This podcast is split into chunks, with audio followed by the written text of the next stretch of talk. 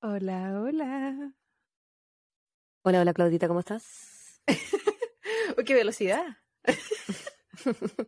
Es que a mí me gusta hablar así bien rapidito. Estás como yo. Que ahora tengo que leer para poder manejar una pausa.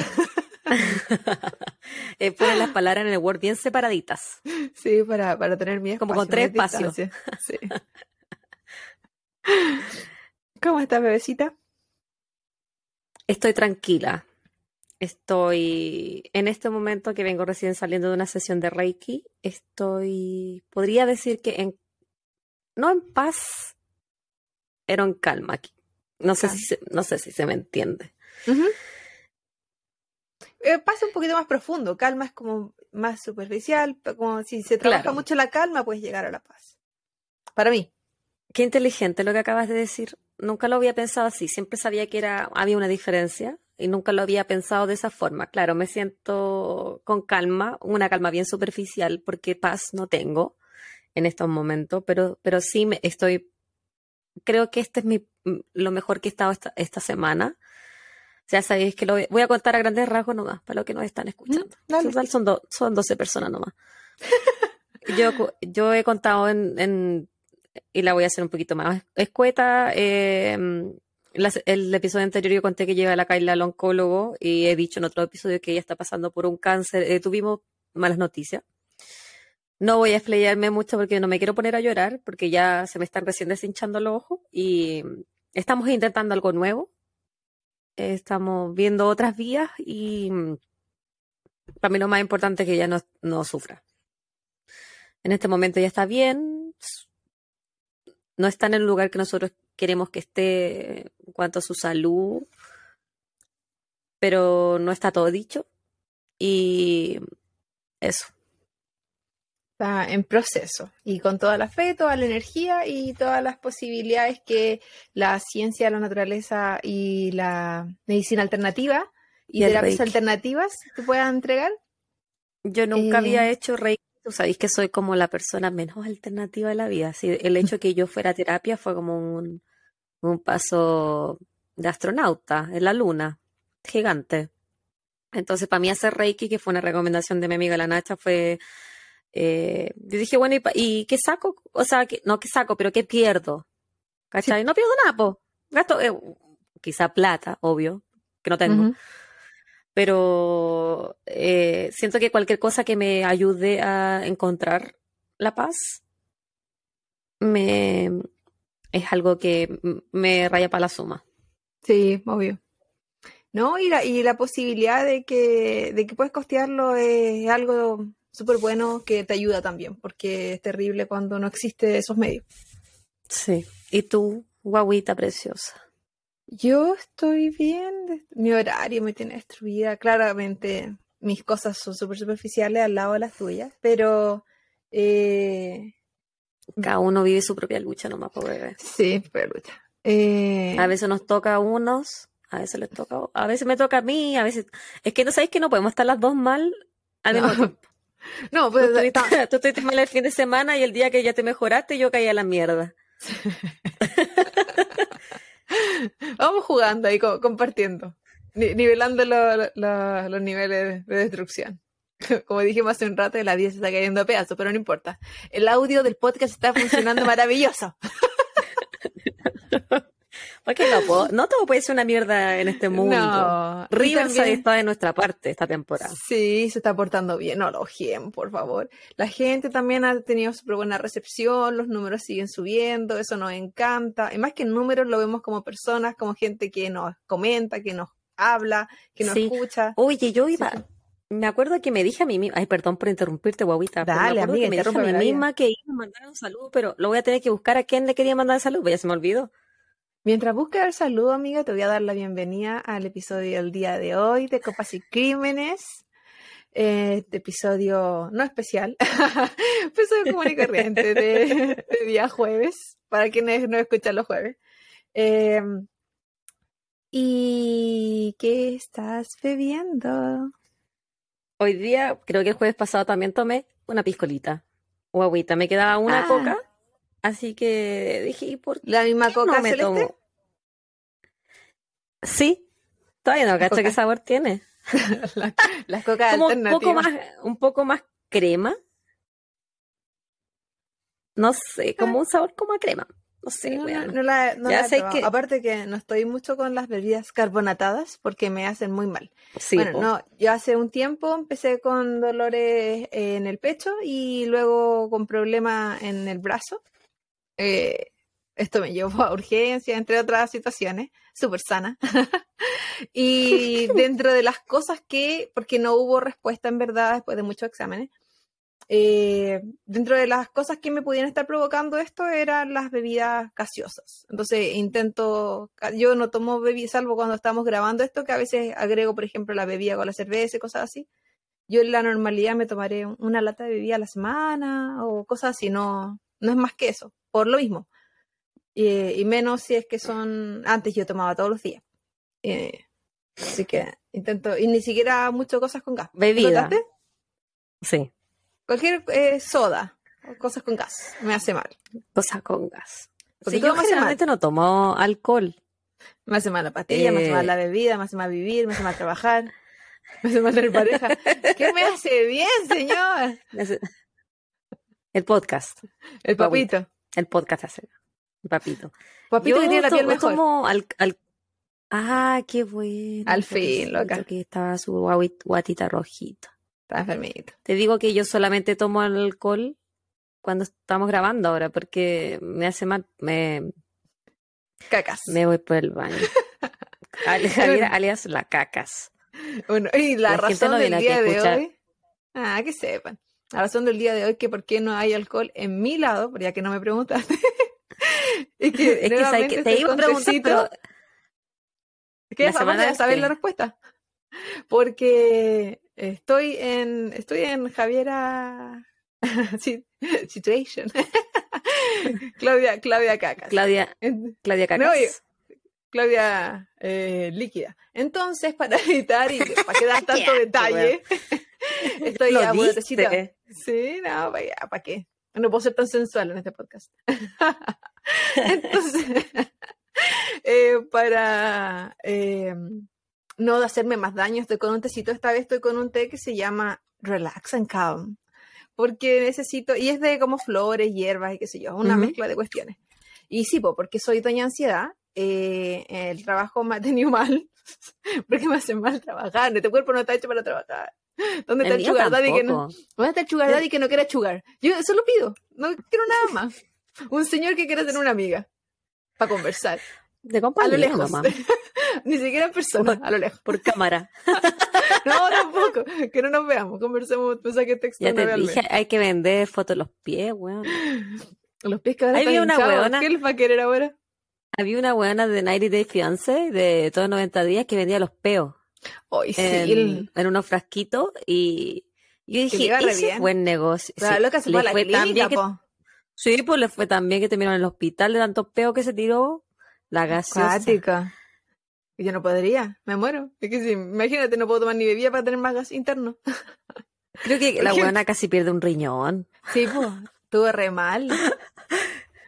Pero Cuática. imagínate qué tanto tiene que haber sido sé que ella comía que repollo todos los días, No sé. poroto, a cada No sé. rato, gaseosa. Soy, ¿Cómo se tira soya. tanto peo? No A sé. mí la soya no me da esa cosa. Hoy a mí sí. Es que todo Igual ahora que me hace mal. a Estoy los demasiado vieja. no me, no me da.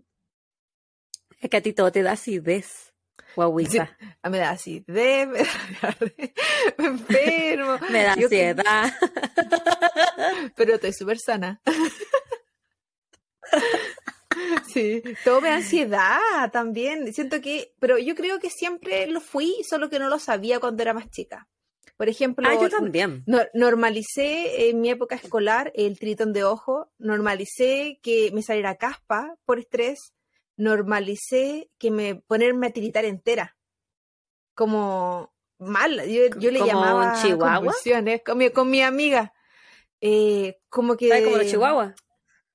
lo más parecido que me pasó, y yo sabía que eran las crisis de pánico con el tiempo, claro que se involucraban eh, como problemas ya que me costaba respirar, hiperventilar y todo eso, no podía estar parada. Pero es lo más parecido que encuentro como que me pasó, y estamos hablando cuando era 15 años, 16 años, jamás, era- y lo tenía súper normalizado, así bueno, es que me pongo muy nervioso, entonces tirito. Y era, no, no era normal, porque er- eran eh, espasmos involuntarios fuertes. Y todo esto ¿Nunca hablaste porque con tus papás de eso? estaba súper normalizado mi estrés. Aparte que eh, eso, específicamente eso, me pasaba en temas de relaciones amorosas. Yo no hablaba de mis parejas con mis papás. Ellos sabían que yo tenía y no Ah. tenía pololo. Nunca supieron si yo peleaba, no peleaba, no, porque yo no hablaba. mis, mis parejas, po, nada más. Porque desde chica reservada. Pero que, ¿quién habla con los papás de eso? Hay gente, como sobre todo No. si tenéis, sería adolescente, yo creo. Pero yo en mi adolescencia era súper reservada en cuanto a mis relaciones. Y hizo que eran, Ay, relaciones, yo eran relaciones largas igual, pero no, pero no, nunca. Nunca dejé mucho que se metieran, no me gustaba lo que opinaran y, y las pocas veces que opinaron. Yo nunca tuve, siento esa confianza No, yo. de hablar. Es que mi mamá siempre decía que ella no era mi amiga, Sí. que era mi mamá. Entonces yo siento que uno habla de algunas cosas con sus amigos, con sus pares, sobre todo cuando eres teenager o en la U, porque sentís que tus papás no te entienden, po. Y No, lo que es verdad sí. y es mentira. O sea, ellos igual pasan por experiencias similares, pero después hacen los logis, po. Mi caso de mis papás, aparte, locos. er- era como. Más, ni, ni siquiera digo mis papás, porque mi papá nunca, nunca, nada, nunca me preguntó ni los nombres de las personas. Pero mi mamá era pasaba por una, un- como una etapa de interrogatorio, así como la entrevista. ¿Quién es? ¿Qué hace? ¿De dónde es? ¿Qué edad tiene? Como para ella era que ¿Y tuviera intereses similares a mí, por ejemplo, que tuviera nada similares. ¿En qué lugar se enamoró de ti? Claro, cosas, situaciones como esa, que fuera como alguien eh, que ella dijera, sí, está bien. O sea, en verdad, la única vez que me dijo alguien que no, era un niño que yo conocí cuando tenía 16 y él tenía 22, y me dijo, no, Claudia, ahí no. Y en verdad yo en esa época no estaba ni ahí con esa persona tampoco, entonces como que no me importó. Y la otra parte era, ¿Es el que obviamente, la... después? ¿Mató a alguien? No, ¿Tu no, ex el asesino? ¿Tu ex no. el asesino? po? No, nunca fue mi ex, punto uno. Segundo, fue mi compañero hasta octavo básico. Y está en la cárcel. No, no creo que no escuche, pero si no escucha, saluda a ti, ex compañero. Pero nunca fue mi pareja. Yo pensé, bueno, que yo siempre te digo que eran pareja, pero que en algún pareja. momento quizá me confundí. Me gustó como Todo. el kinder. Es que la Claudia. Porque a mí todos me gustaron. Que se sepa. Y Sí. Que tú eres muy Eh, enamoradiza. sí. No, intensa, desde pequeña. Una vez encontré cuando me estaba cambiando de casa eh, diarios que escribí cuando tenía, no sé, siete años. De, y intensa y sufridora de amor, pero qué terrible.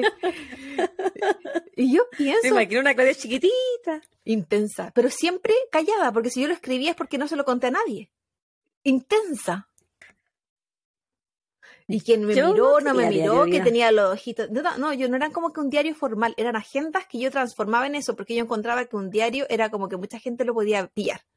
Yo cuando, Porque- cuando eh, tenía como, no sé, 10, 12 años con mi hermana la maca, le encontramos los diarios de vida de mi mamá cuando ella tenía, eh, no sé, pues bueno, como de 10 para arriba, ¿cachai? Ay, me pegué como en, casi me pego en la cabeza cuando ando moviendo las manos. Y nos reíamos de mi mamá, de la wea que escribía. Así como que se mi mamá también pues se enamoraba del que pasaba por el frente, parece. Ah, pero yo me enamoraba nos por reíamos de, A mí era largo. nos reíamos harto. Y, y le ponía las entradas, ¿cachai? Como 2 de abril, 1978, una wea así, ¿cachai?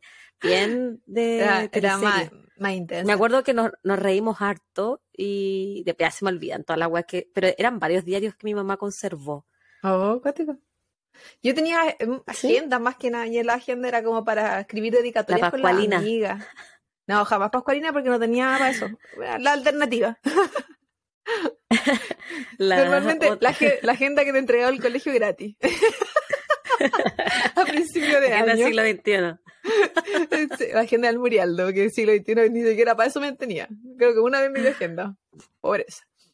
Y, y eso, pues, pero bien intensa porque me gustaban por años. Me gusta hartos años, me gustaban los cabros.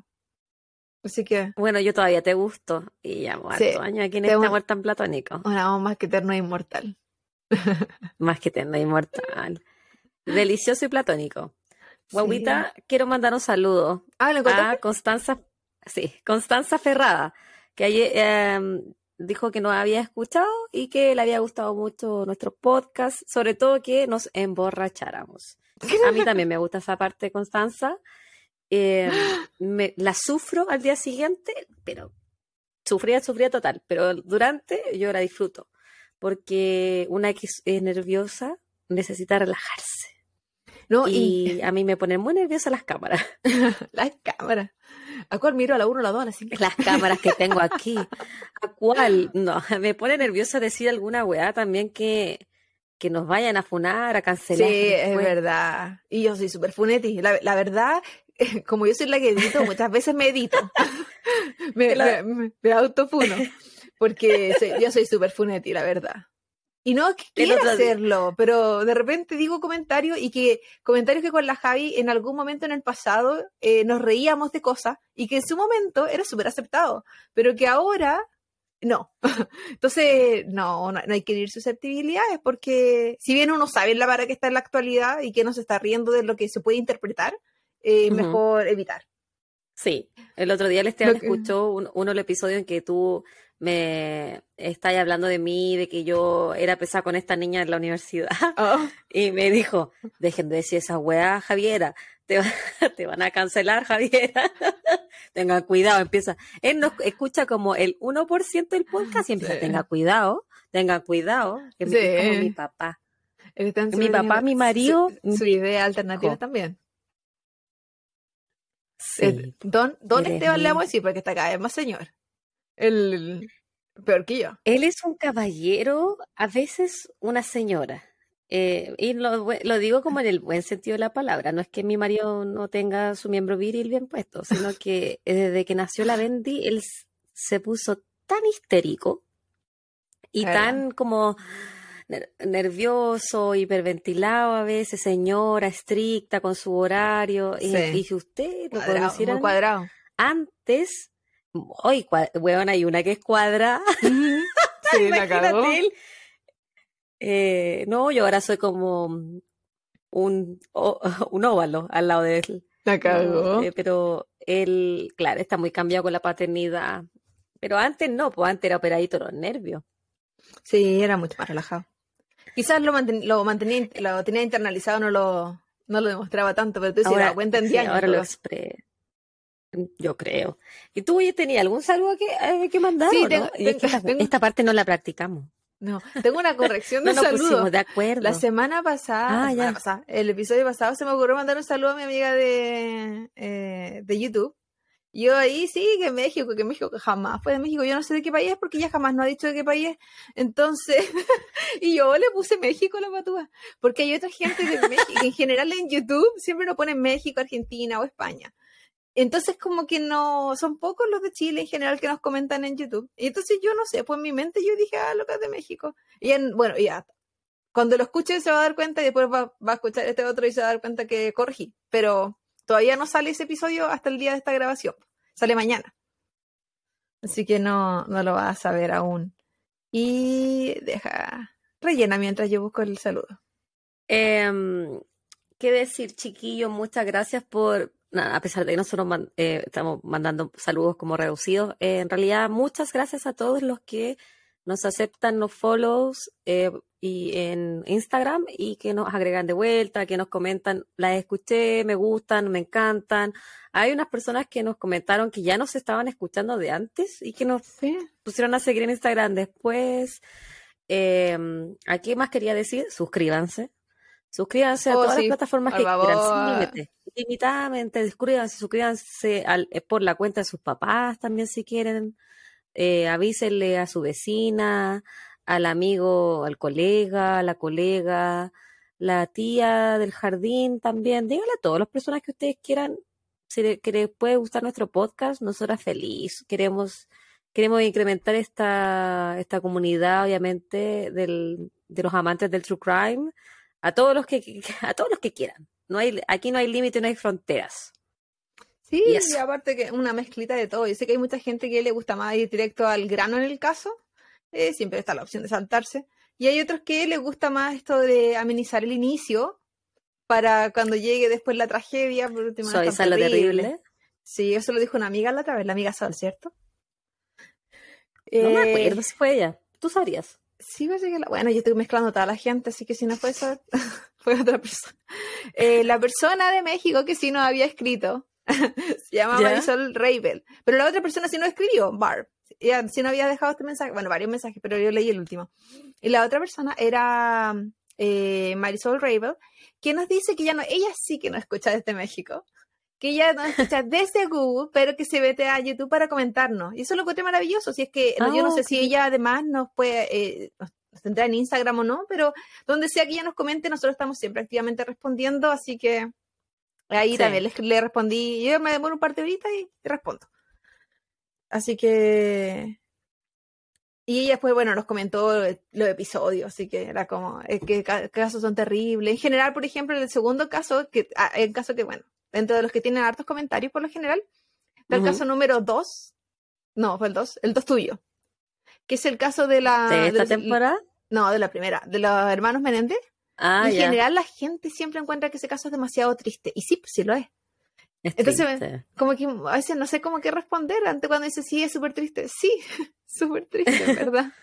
Comparto, Acompañándote en tu comparto. dolor. Sí, es terrible. Y se viene más terrible esta temporada. Yo la, temporada sí. pasada. Esta temporada eh, fue- sangrienta. Sí, amiga, sangrienta. Hoy día pensaba, quizá me tengo que desviar un poquito de los asesinatos, porque hay muchos tipos de crímenes. Después voy a hacer como un lavado de dinero, alguna, alguna cosa así. Sí, sí. Menos Son sangrienta. historias reales. Hay demasiado tipo de criminales, pero nosotros nos fuimos al tiro al, al destructor.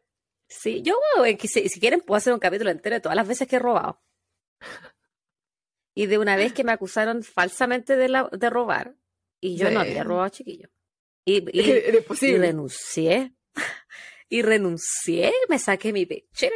Toma tu puto trabajo, le dije, me fui indignada de ese Y me, trabajo. y me llevo No, los aceites.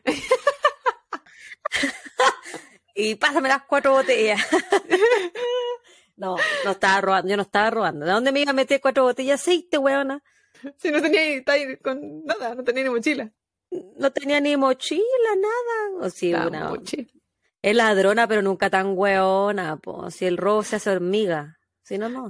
Aquí también me pasó que, bueno, a mí me acusaron falsamente de ladrona mu- muchas veces eh, en un trabajo que tuve en un call center anteriormente. En un call center de servicio como comunitario, acá existen los bancos de alimentos, que son donde la gente llama para cuando no tiene eh, alimento en su casa y son localidades donde se entrega de manera gratuita. Entonces yo trabajaba en eso. Como que se dan como canastas familiares. Y, Claro. y los Y cupones. se- ujú, sí, está, está el- la parte del gobierno que entrega los cupones, la gente puede postular a eso, y si la gente no postula eso o tiene eso y además necesita más, está este tipo de lugar, que funcionan como una especie de mini market y la gente puede ir a escoger su propia comida, o también funcionan como drive-thru, que la gente maneja, abre su auto y se lo pone en la parte de atrás y te fuiste. Ni siquiera se tienen que bajar. Eh, hay- qué fácil. Sí. Hay hartos beneficios para la gente eh, que esté con escasos recursos. El tema es que no todo el mundo sabe de, esa- de esta entrega. En fin, la cosa es que en ese lugar, cuando estuve trabajando, yo tenía que llamar y, y ella, para que yo llamara a alguien, esa persona se tuvo que meter a una página de internet, poner todos sus datos, entre esos su número de teléfono y además salía mi nombre. Ahora, pruebe, porque pasa mucho acá que la gente no me entiende cuando yo digo mi nombre, porque lo pronuncian de manera diferente. Da lo mismo como yo lo pronuncio porque a veces no entienden. Gloria. Así que me dicen, Te dicen Gloria, Gloria. me dicen Claudia, Claudia, depende del día. Eh, ah, ya, pero en general da lo mismo, porque cuando te quieran acusar de ladrona te van a acusar igual. Y bueno, yo tenía que deshacerme en, en explicaciones, casi dando hasta la dirección de la oficina donde estaba, que no estaba, porque yo trabajaba desde la casa, pero era la oficina del lugar. Eh, explicar, porque ellos decían que yo estaba llama- eh, como haciendo robos internacionales. Y yo me sentí como cuando en Chile llaman y piensan que están llamando desde la cárcel. Yo dije, ellos piensan Ah, que ya. yo soy como esta gente que está en cana. Como tu que ex. que no es mi ex. Ta- Tampoco no tocó esa boca. O quizás sí en alguna botellita in- infantil, pero no. nada. Ah, te estás poniendo coqueta. Es que se jugaba cuando era pequeña. A mí no me gustaba jugar a la botella. Yo siento que nunca jugué a la botella, fíjate. Hoy fuerte. Te creo. Pero era, Eh, era como, primera vez que te toca, ok, beso en la mano. Era así, fue inocente. Ah, Segunda vez, beso en la cara. Tercera vez, tupón. Después cuarta vez, tupón de cuatro segundos. Pura wea así tonta. Y Una dale, niña, Dame yo más, dame yo más, dame más. Que me toque, no, eh, eh. No, yo siento que no, no jugué porque me daba miedo que me tocara con los niños que no me gustaban, po. Ah, siempre pasaba, pero. Y yo como tengo mala suerte, weona, nunca me iba a tocar con uno, uno que yo encontré atractivo y yo era bien selectiva en esa época. Eh, no es por decir que ahora no lo soy, pero ahora estoy casada, así que Sí, no ando preocupada de mirar a la gente. Pero me daba weá que me tocara con un weón que no lo encontraba bonito y tenía que darle besos y si no quería, po. Así que yo creo que no jugué. Ah, no, ese. Y no sé qué estaba diciendo antes que llegara la botellita. estaba hablando de mi De pega. que te cosa- sentía que era que estaba ahí en la cana, po. Sí, pues sentía que era este tipo de ladrones que llaman por teléfono para hacer la, el cuento del tío, se le llama en Chile, cuando te hacen estafas telefónicas. Y en mi mente era como, ya, yo sé que yo soy hueona, y sé que también tengo la cara, y probablemente la voz, porque por algo esta gente, si pues solo por teléfono no me veían, pensaban que yo le iba a robar a ellos. Pero si yo tenía esa información, si yo sabía que ellos no tenían ni para comer, si yo voy a Porque robar, iba a robar a ellos. si voy a robar identidades de verdad, voy a buscar identidades de alguien que tenga, aunque sea un poquito, para robar algo, pues si no, ¿qué robo? Si esa gente no le tiene ni crédito, po. Entonces, como Sí, que po, para mí, no mí- sacar ni tarjeta. no no le podía, no le podía quitar nada. Y era como... El Willie Maxwell no hubiese sacado pólizas de seguro No. a nombre de esa gente. Sí, es que ellos que probablemente no me tenían así como tan interesado. Digo, tengo la voz de huevona. Porque si no me ven, po. Y aparte que también me tocaron su, su pervertido. El. Hombre, que tiene una voz tan sensual. El acento, el acento. Y es como, ¡ah, déjame en paz! Cochino. Cochina asqueroso. En fin. A lo que nos convoca, amiga. Se viene terrible hoy día. Se viene asqueroso, pero. se- eh, pero sí, pues, asqueroso. No tengo cómo Asqueroso. suavizarlo. Eh, Siento que este, esta temporada está ahí. ha- Has pegado donde duele, Claudia, no sé. Eh, es que siento que después de. Estás con cizaña, Claudia, tú. Después de Hans Pozo, yo. ¿Te desataste? Sí, abrí una puerta que de la que no puedo salir. Entré en una habitación terrible. No, yo a mí me gustaría que mm, me contarais una fábula, Mito y más suave. Habla de- del trauco, del Te iba a caleuche. decir el trauco. Mentira. Cacha que cuando yo era chica, cuando yo era chica, y uno tenía los teléfonos de, de línea, esos teléfonos fijos en las casas, eh, uno no sabía, no, yo no tenía esos teléfonos que uno veía qué número te estaba llamando. Y aunque supiera si yo era chica, cuando llamaba a mi mami, mi abuela, a la casa, yo con, si yo contestaba, o, o cualquiera en realidad, porque a mi hermana le hacía lo mismo, parece. Contestaba y decía, aló, ¿quién es? Soy el trauco. Y ponía una voz como más masculina. ¿Tú decías eso? Soy...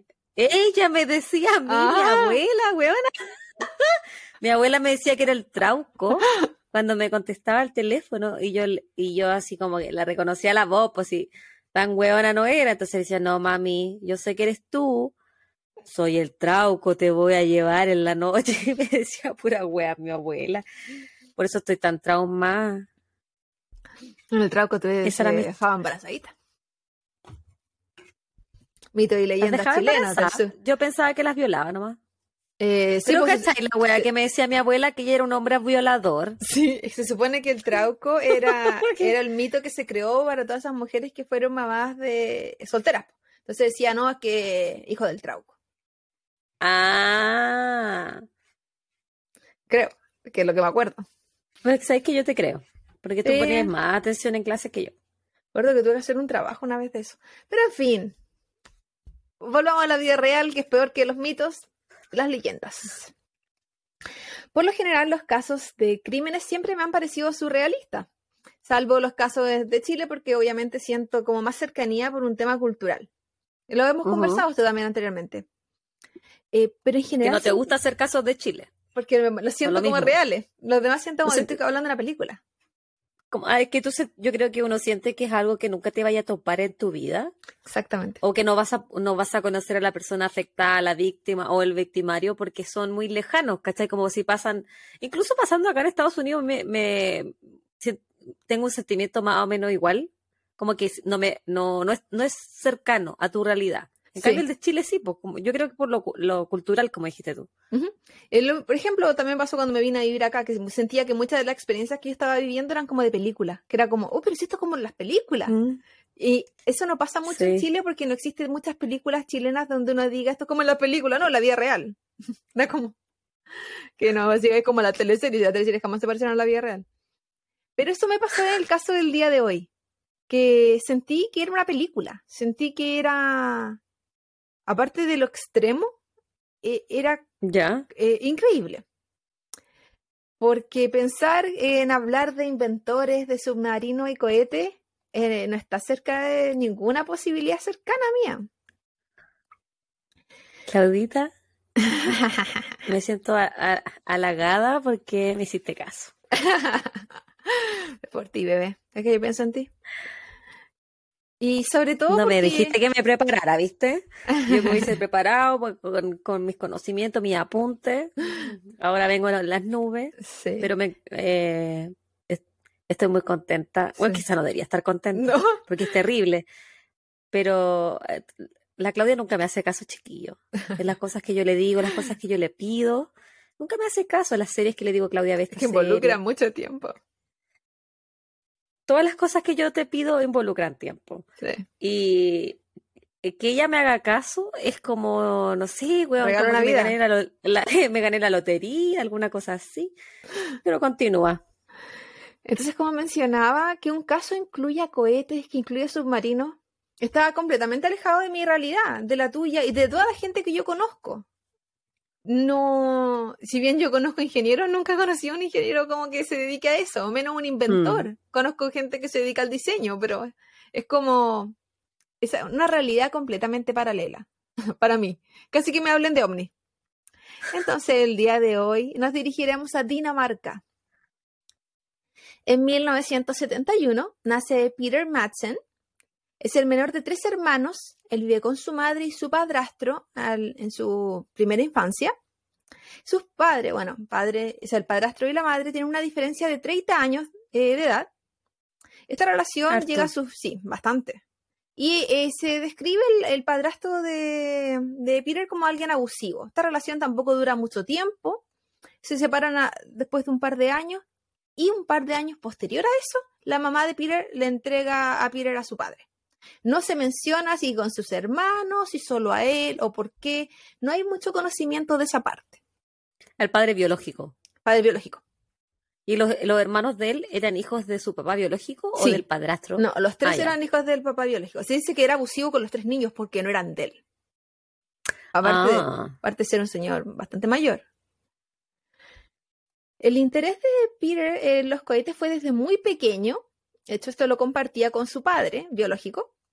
De hecho, su primer cohete fue construido mientras él se encontraba en la secundaria. En 1987, eh, Peter... Ese fue un golpe de micrófono. es, lo acep- siento. es aceptado en una escuela secundaria que no quedaba cerca de la ciudad donde él vivía. Entonces él tiene que pasar a vivir a una casa de jóvenes, que se le llamaba, que es una especie de internado para que los niños puedan acudir a estos colegios. Otra vez internado, como la de la Elizabeth Haysom.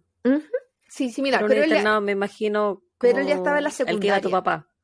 claro. Y eh, tres años más tarde, en 1990, fallece el padre de Peter, cuando él tenía 18 años. Ah, Era jovencito, está ahí como todo en Sí. esa edad em, que estáis pasando de ser un niño a un adulto. Así como uno es de un día para otro. Sí, no sé, no, no encontré información de si él siguió cercano con su familia, si siguió cercano con sus hermanos, porque solo se menciona que la mamá lo entregó al papá y luego que siguió su vida con su papá. Entonces no, no hay mucha información al respecto en esa parte de su, de su juventud.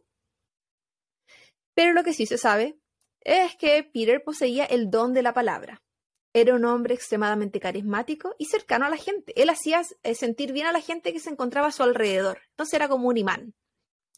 De hecho, eh, él nunca tuvo una educación formal en ingeniería. Participó en múltiples asociaciones. No.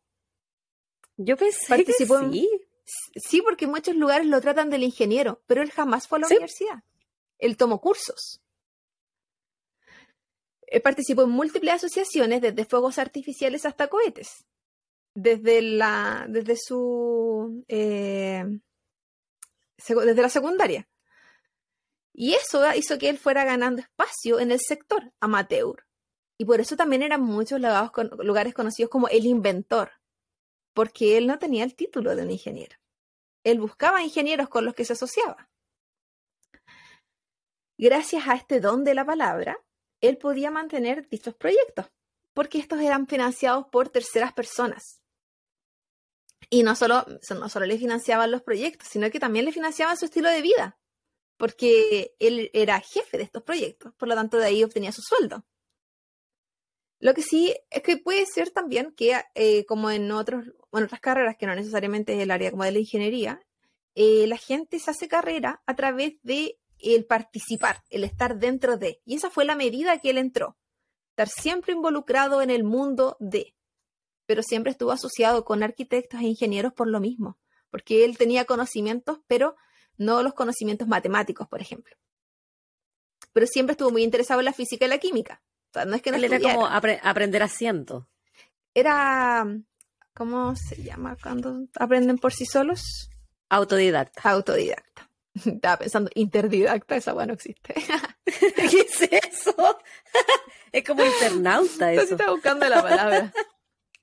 De esta forma, y gracias a las cooperaciones que recibió, a los proyectos, a toda esta gente que conoció, al ser una semicelebridad, eh, él construyó tres submarinos. El último submarino construido se llamaba Nautilus. Nautilus. Y este fue lanzado en el 2000 Nautilus, creo que le decían. Sí, No estoy segura. Sí, así, así, tal cual como lo pronunciaste. Pero yo estoy leyendo. Fue lanzado tenía, en el perdón, 2008. te- él tenía como un grupo de personas que eran voluntarias Todavía no llegó en su parte. empresa. Ay, perdón. Spoilers. Elimínalo, elimínalo. Entonces, él participa primero en la creación de estos submarinos. Eh, eso es como con un grupo, con empresas, con todo independiente. Y esto, eh, como mencionaba, el último que, que, que él participó en su creación y todo fue en el año 2008. Pero él quería más, él necesitaba más. Entonces él dijo, quiero continuar con los cohetes. Ya construí submarinos, ya me funcionaron los submarinos, ya tengo el mío propio, vamos con los cohetes y se une a una asociación llamada Copenhagen Suborbitals. Y esta él, es una empresa, a la vez un laboratorio espacial amateur y privado, donde él participa junto con un amigo personal. Este amigo, eh, no recuerdo si era arquitecto o ingeniero, y crean esta... Él dice que crean en conjunto.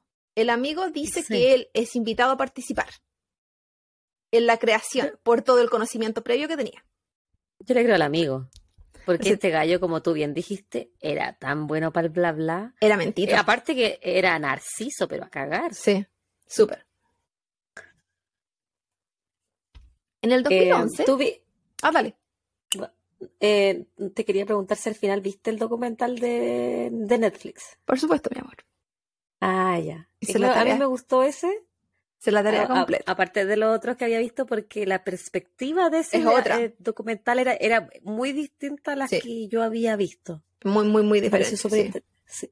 Y distinta también a los de otros documentales, de otros temas que yo he visto, como que no había visto, bueno, la weá he, he dicho visto como 10 veces Ujú. uno con ese punto de vista. Cuando lleguemos al, al punto de, de- de ese documental, porque también lo menciono más adelante, eh, vamos a explicar bien de qué se trata ese documental si es que alguien no lo ha visto y qué diferencia tiene con otros que también existen. En el año 2011 se casa con una mujer, esta, ella se dedicaba a la industria del cine, este matrimonio eh, tenía muchos problemas, por lo tanto no dura mucho tiempo. Y un par de años después se separan, se dice que ella lo deja. El nombre de ella se mantiene hasta el momento, hasta hoy en día, eh, de eh, privado, en extrema discreción, y se desconoce públicamente. Solo las personas como en la interna saben cómo se llama y quién era. Eh, lo que sí se sabe es que tienen una relación abierta y que él asistía regularmente a fiestas sexuales. Se llaman fetish parties. ¿Como orgías? Son fiestas, eh, como son locales específicos, eh, locales nocturnos, que se dedican a entregar fiestas que están dirigidas a satisfacer ciertos fetiches sexuales. Entonces, si tu fetiche es la orgía, esta- te entregan ese servicio, pero pueden haber otros fetiches para ti. Es Son como, como por ejemplo, fiestas de cuando uno, fantasía. como cuando uno iba al colegio y hacían como la fiesta de la espuma. Después era la fiesta disco. Aquí era así como, esta noche va a ser la fiesta de los que gustan chupar los pies.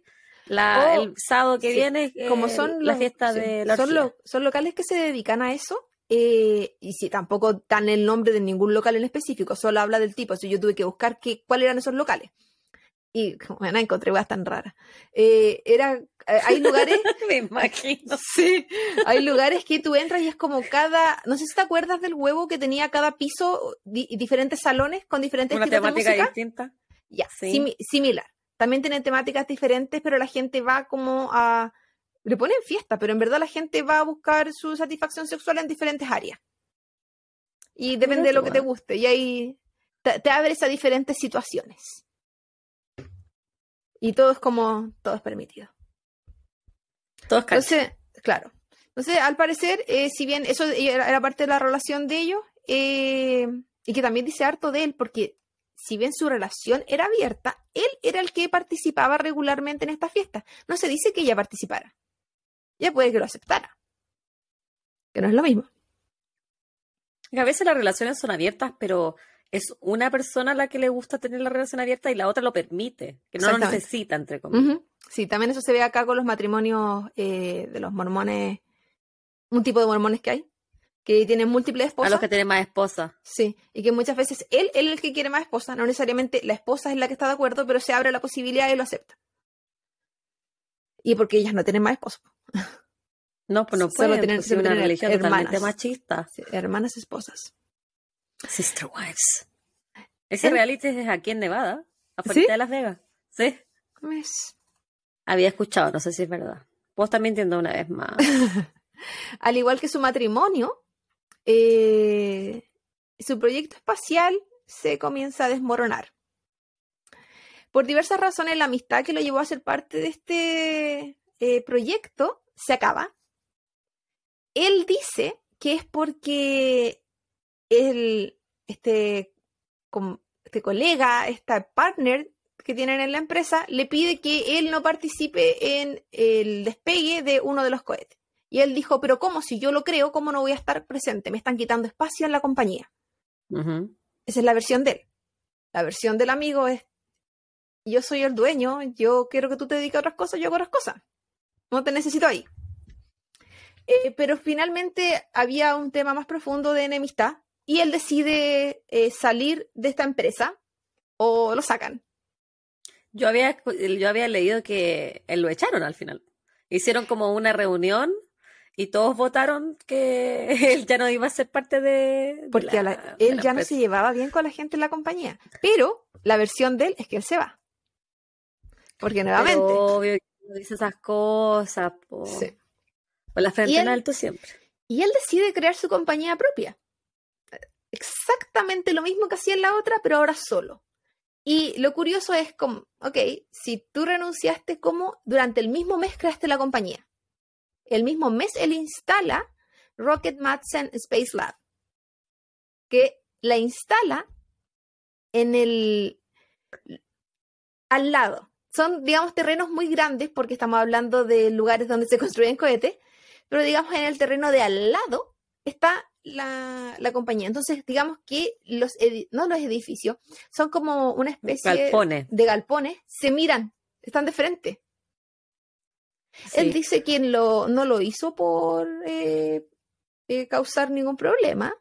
Y es como, sí, claro, madurez. ¿Dónde, dónde quedó tu madurez? Por eso la pusiste al frente. Y tenía pintado un, eh, como un lobo que miraba al otro lugar. Entonces era como, ya. Y él crea esta compañía que tú mencionabas anteriormente donde tenía voluntarios. Sí. Tenía múltiples voluntarios y además tenía internos. Que Sí, algunos y incluso vivían ahí. y Era, era, mucha gente.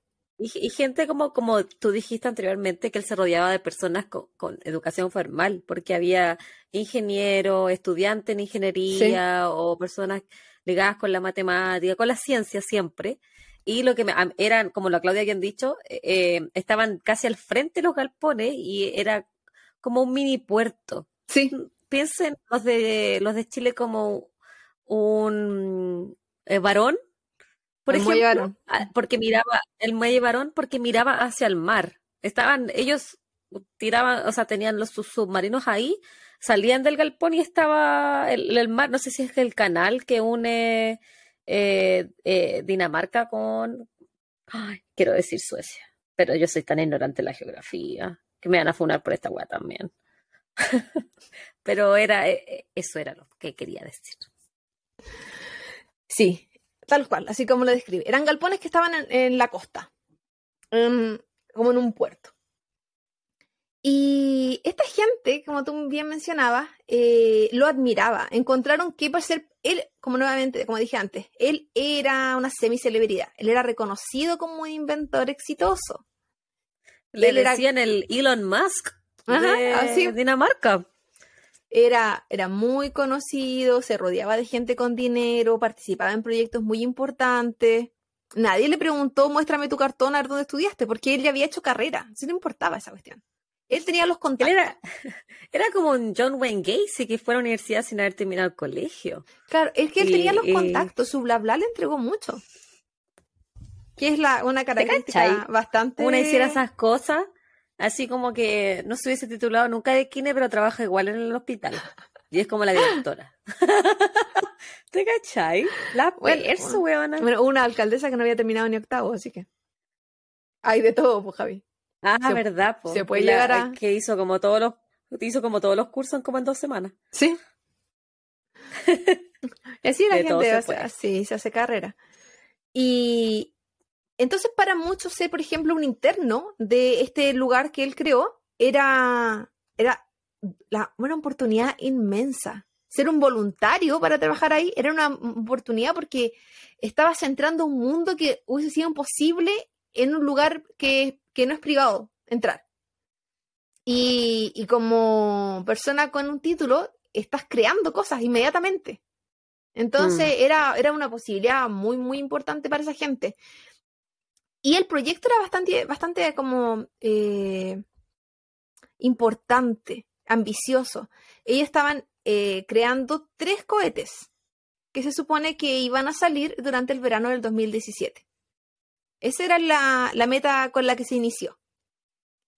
Entonces estamos hablando del 2014 al 2017. Tenían tres años, crear tres cohetes y lanzarlo. Esa era como la idea. Durante el año 2017, como dije anteriormente, Peter se preparaba para lanzar sus tres cohetes. Pequeño problema, habían construido solo uno. Y entonces la gente con la que él trabajaba tam también sabía que no estaban funcionando las cosas, pero se entendía, decían que él no manejaba bien los tiempos, que tampoco manejaba muy bien las matemáticas, porque eh, habían cosas que él tenía muchas ganas, pero se quedaba en las ganas. Y así no funcionaba todo. Pero aún así tenía toda la gente de su lado aún. Eh, Es que, claro, él era como bien eh, impulsivo en ese sentido, porque decía vamos a hacer tres cohetes en tres años, pero no había un plan concreto tampoco.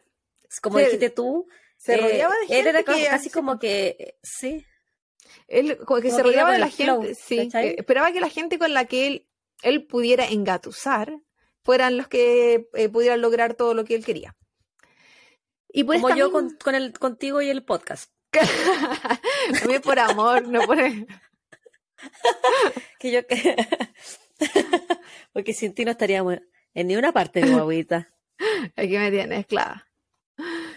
Durante ese mismo año entonces, y por esta razón, por los cohetes y porque él era conocido, o sea, había- habían entrevistas de él. Se estaba, se estaba grabando una, una película, un documental de todo lo que él estaba haciendo diario. Habían cámaras grabando lo que él estaba haciendo.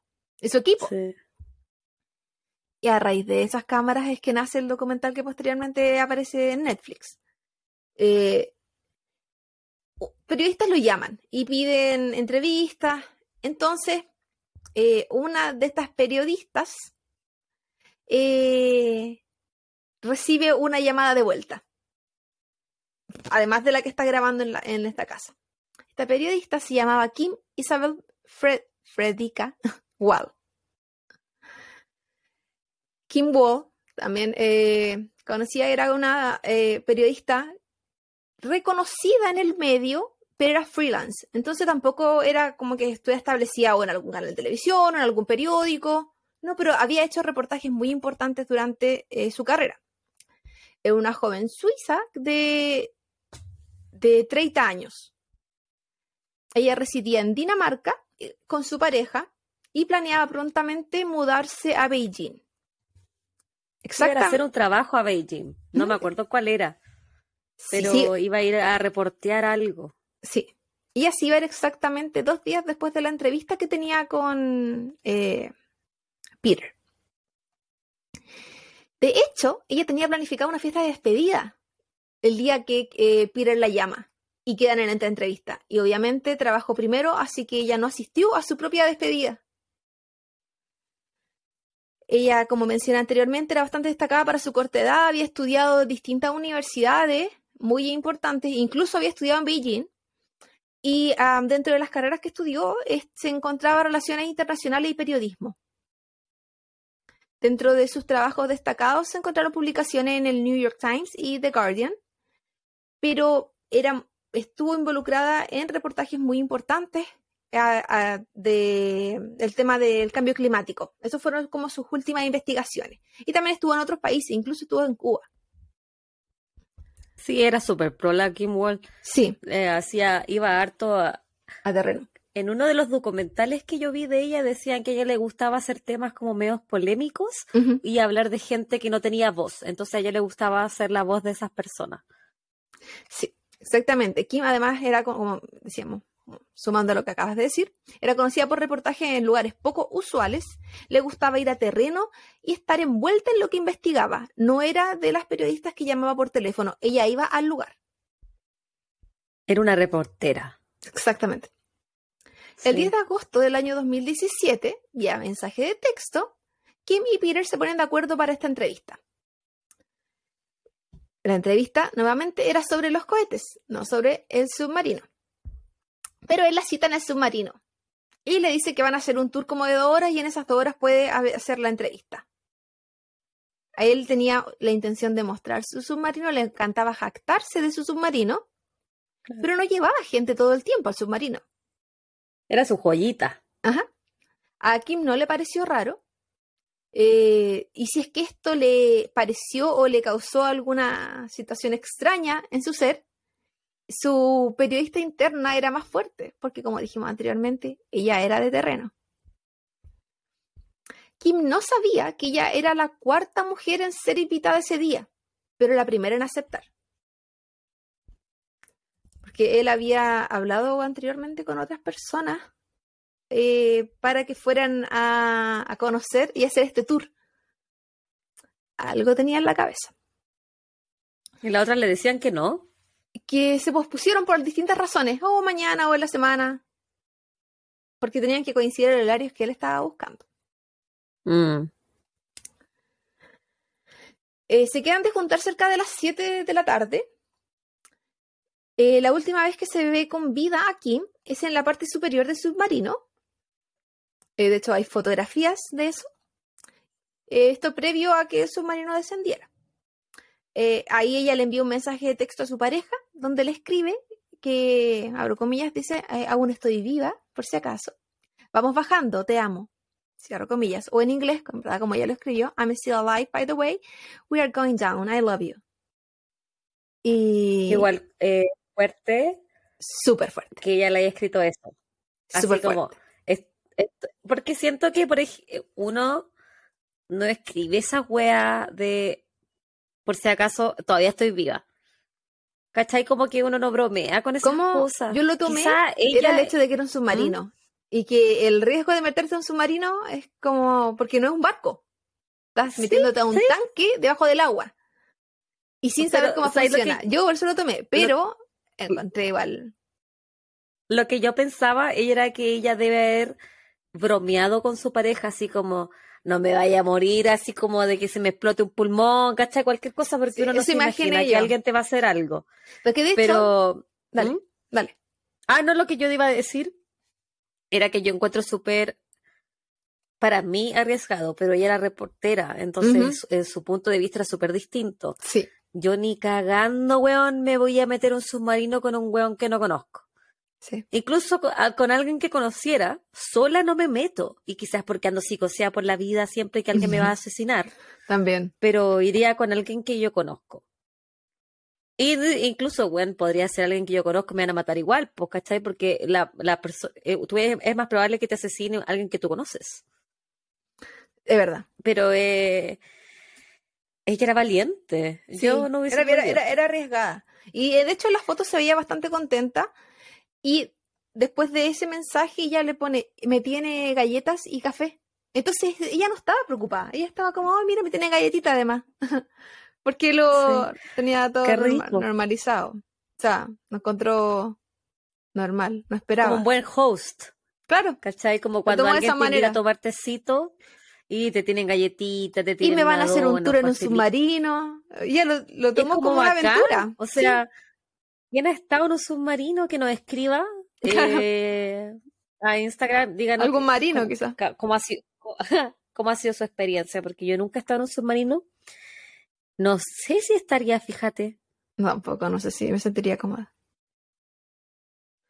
El, al día siguiente, el 11 de agosto del mismo año, eh, la pareja, obviamente sí, al día siguiente, la pareja de Kim alerta a las autoridades sobre eh, que el submarino no había retornado a la costa.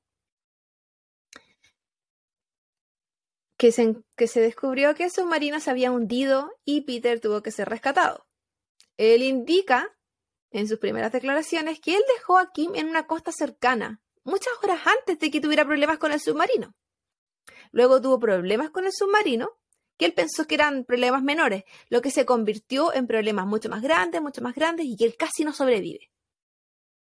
Pero que él había dejado a ella muchas horas antes, cerca de medianoche. Sí. Que la había- me acuerdo también de esa parte, que él había dicho que la había dejado en un puerto y, eh, y estaba todo oscuro, entonces él se había ido y si ya le había pasado algo y no tenía idea porque ahí la había dejado. Posterior a esto, eh, Madsen es arrestado para hacer, tomar declaraciones. O sea, no un arresto como es solamente custodia. Los amigos de él creían mucho en su versión. Porque no lo. ¿A no- ciegas? No, no se pasaban por la cabeza hecho que él pudiera hacer algo.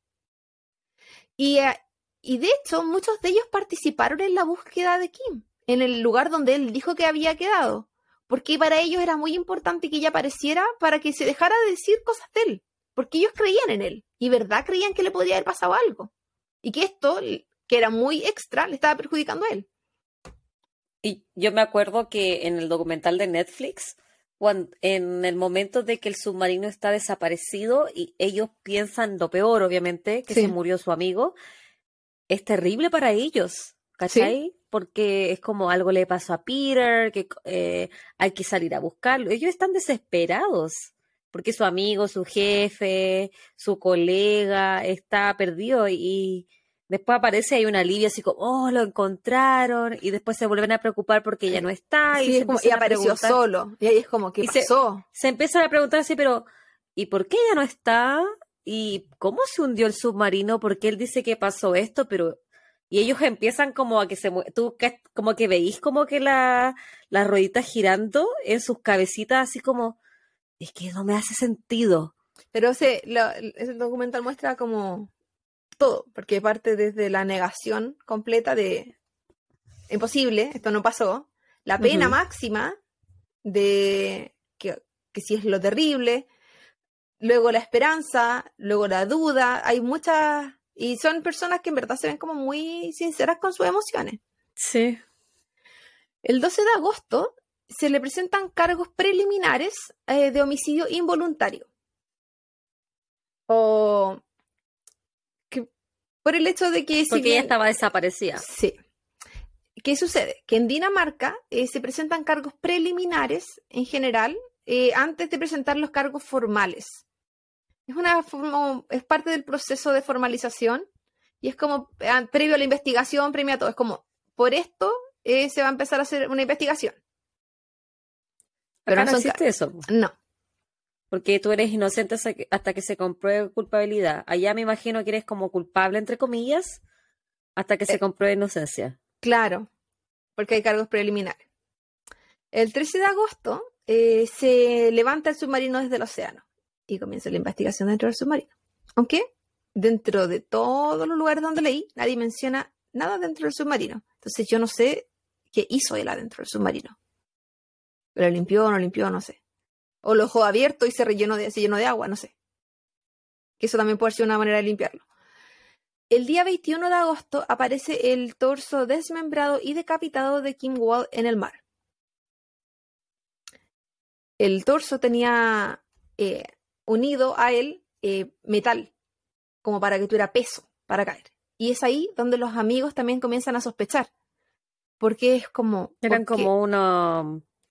eh, palo no es la palabra, tubos de metal, Sí, como de plomo, pesado, sólido, que habían ayudado algo que, como sea- a que hundir sea- algo el que hiciera peso, claro. Y, Como ancla. Sí, y ahí los amigos comienzan a decir como, ok, esto no pasó solo. Y él, y a Peter también, si bien eh, fue citado a tomar declaraciones en un comienzo, eh, él era de la idea de que si tú hablas, tú te estás haciendo responsable y te estás culpabilizando. El silencio es tu mayor protección. Por lo tanto, sus declaraciones iban apareciendo con lo que iba siendo encontrado. No con. no que él se adelantara. Él se adaptaba a lo que aparecía. El día 23 de agosto, la policía confirma a través de ADN que este torso sí pertenecía a Kim. Dos días después, se le agregan cargos preliminares sobre manejo indecente del cuerpo, porque ya no es solamente homicidio involuntario, sino que además el desmembramiento. Ándame, mm. El día 5 de septiembre, en una audi- audiencia previa al juicio, eh, Peter indica que Walt falleció accidentalmente cuando se golpeó la cabeza con la escotilla. La escotilla que pesaba cerca de 70 kilos. Entonces, por eso, él, abro comillas, la enterró en el mar. Pero no podía sacar el cuerpo de ella. Y es por esto que tuvo que desmembrarla. Esa fue su, su razón. estaba haciendo un favor, Sí. El día 4 de porque no quería ¿Ah? que pensaran que él la había matado. Claro. Y como se había muerto accidentalmente, él decidió eliminar su cuerpo. Sí. Porque en su, en su mente eso era lo más inteligente que podía hacer. El 4 de octubre la policía indica que el cuerpo de Kim tenía 15 puñaladas en el torso hacia el área de los genitales y los pulmones, indicios de abuso sexual post-mortem, signo de asfixia mecánica. Además encontraron múltiples videos explícitos eh, y búsquedas en el computador sobre eh, cómo torturar a una mujer, decapitarlas vivas y matarlas. Los videos explícitos mostraban el acto. Y esta información le llamó mucho la atención a amigos de él porque él hizo comentarios sobre este tipo de videos en algún momento. Pero es cuando alguien te comenta algo estúpido y tú decís como, ah, ya está, chao. Porque es de la nada. Pero cuando se une con algo que esa persona hizo, es como, Sin contexto. me lo estaba diciendo y no me di cuenta. Y esto le empezó a pasar a muchos amigos de él, con muchas cosas que él dijo en el pasado, con mensajes de texto que le envió, y que para ellos era como, ah, que estaban hablando weas, ¿cachai? Y sin sentido, sin contexto, y que para ellos ni siquiera significó, ay, qué raro esta persona, no, porque está hablando weas. Una broma. Sí, pues esta gente que de repente habla tontera. O que tiene como un sentido el humor más negro, pero, Claro. pero bien negro. pero que jamás en la vida se hubiesen imaginado que eh, tenía que ver algo con la realidad, con que algo que de verdad estaba pasando por su cabeza. El 7 de octubre, la historia sobre el golpe de la cabeza se cae, cuando aparece la cabeza de Kim sin fracturas en el cráneo. Junto a su cabeza además aparecen las piernas en bolsas plásticas. Todos estos nuevamente estaban atados a elementos metálicos pesados. Como tú decías, barras de plomo, entre otras. Esta vez, Peter cambia la versión y dice que ella no murió por el golpe en la cabeza, ella murió por una posible asfixia por gases que se empezaron a liberar dentro del submarino. posteriormente esa versión también se cae porque... Y después le hizo el favor. claro. Porque no la podía sacar, pues igual tenía que sacarla de alguna forma. eso lo mantuvo. Para darle la, el funeral acuático. Pero esa eh, versión también se cayó porque se comprobó que en la examinación eh, con una examinación pulmonar que ella no tenía signos de haber inhalado los gases que él indicaba. Solo la asfixia. El día 22 de noviembre aparece su brazo izquierdo y el día 29 el derecho. Nuevamente, bolsas atadas a metales pesados y finalmente ahí el mar deja de entregar a Kim porque el mar no guarda secretos. Perdón. Le pegué al micrófono. Se cache. en enero del año 2018, la policía deja de buscar a los, celulares de ambos, que se creen fueron tirados al mar y esperaban encontrar ahí más información, sobre todo el celular de él, pensaban encontrar más eh, material. El día 16 de enero se le presentan los cargos de homicidio, desmembramiento y manejo indecente del cuerpo. El 8 de marzo comienza el juicio. Se presentan varias pruebas para probar la premeditación. Entre ellas, una entrevista que se puede observar en el reportaje de Netflix eh, de la mañana del 10 de agosto del 2017, es decir, horas antes de que se encontrara con Kim, donde él indica la fascinación por los psicópatas y que él incluso habla de que uno nunca sabe cuando se encuentra cerca de uno y que o incluso no sabe si es que uno mismo es un psicópata. Y yo encontré esa declaración en las caras que él puso cuando estaba diciendo eso. Extremadamente. Era lo más psicópata. A mí se me, los pelos A mí me asustó. Yo dije, esa periodista, ¿cómo no se alarmó cuando él estaba diciendo eso? O estaban demasiado acostumbrados a sus comentarios. Eso es lo que yo no entiendo. Es que yo encontré que era tan fuera de lo común y tan psicopático, weón, el comentario, así como, es que quizás uno no sabe que no hay un psicópata al lado tuyo porque tú eres el psicópata. Y yo pensaba, weón, amigo, te está tirando como con señales de humo que el weón es el psicópata. y la cara que él ponía. Eran sus expresiones faciales. Así los ojos gigantes. Como que no pestañaba, era como así. Mm, mm. a, mí, a mí me dio mucho miedo, mucho miedo y sentía como crónicas de una muerte anunciada, literal. Sí. Además de eso, se presentaron mensajes de texto donde él eh, le había comentado a una persona de planeamientos de asesinato y desmembramiento, todo esto en tono de broma. De comentarios que, por ejemplo, si estaban hablando de comida, él mandó un mensaje de, que le tenía eh, carne desmembrada en el submarino, por ejemplo.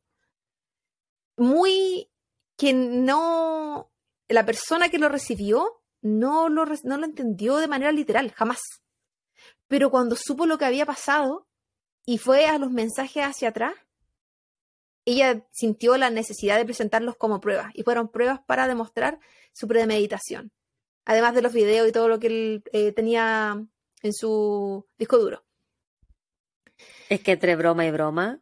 Y ella además. en Chile. Sí, esta, eh, esta persona que recibió estos mensajes, además era una de las personas que había sido invitada al tour en el submarino y que se suponía que iba a ir ese día y no pudo.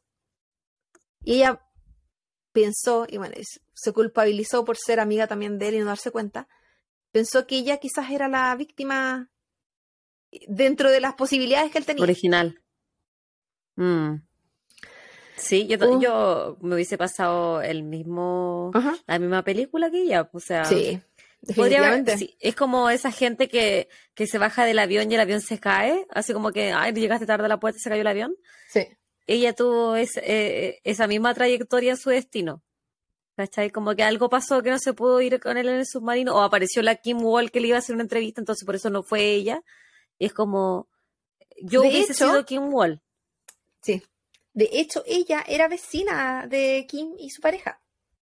¿Verdad? Sí, era del mismo sector. Y él, ella participó en la búsqueda del, eh, del cuerpo de, o sea, de, Kim, porque pensaban que se la, habían haber raptado, pensaban que podía estar eh, accidentada en alguna parte del bosque cerca de la costa donde la habían. Era como un bosque, era como un parque, pero era una zona boscosa. Ella participó activamente porque ella quería demostrar la libertad de él. Ella de verdad le creía.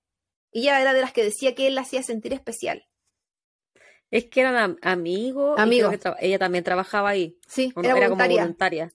Entonces, como, como el gallo también, el que era como su mejor amigo, que eran amigos de años, como más de 10 años que eran amigos, decía, es que no puede ser porque él ha ido a mi casa a, Sí. a, a- a comer, él ha jugado con mi hija, entonces como, es como, yo cuando vi el documental, ¿te acordás que te escribí? Te decía, huevona, es como que tú asesinaras a alguien y yo dijera, pero si yo la conozco hace tanto tiempo. Sí, tal cual. Así, No me así se cabe en la cabeza. Y pasaron a sentir culpabilidad de lo que pasó por no haberse dado cuenta. En general, todo el círculo que le rodeaba a él. Era, ¿cómo no nos dimos cuenta? ¿Cómo no lo vimos?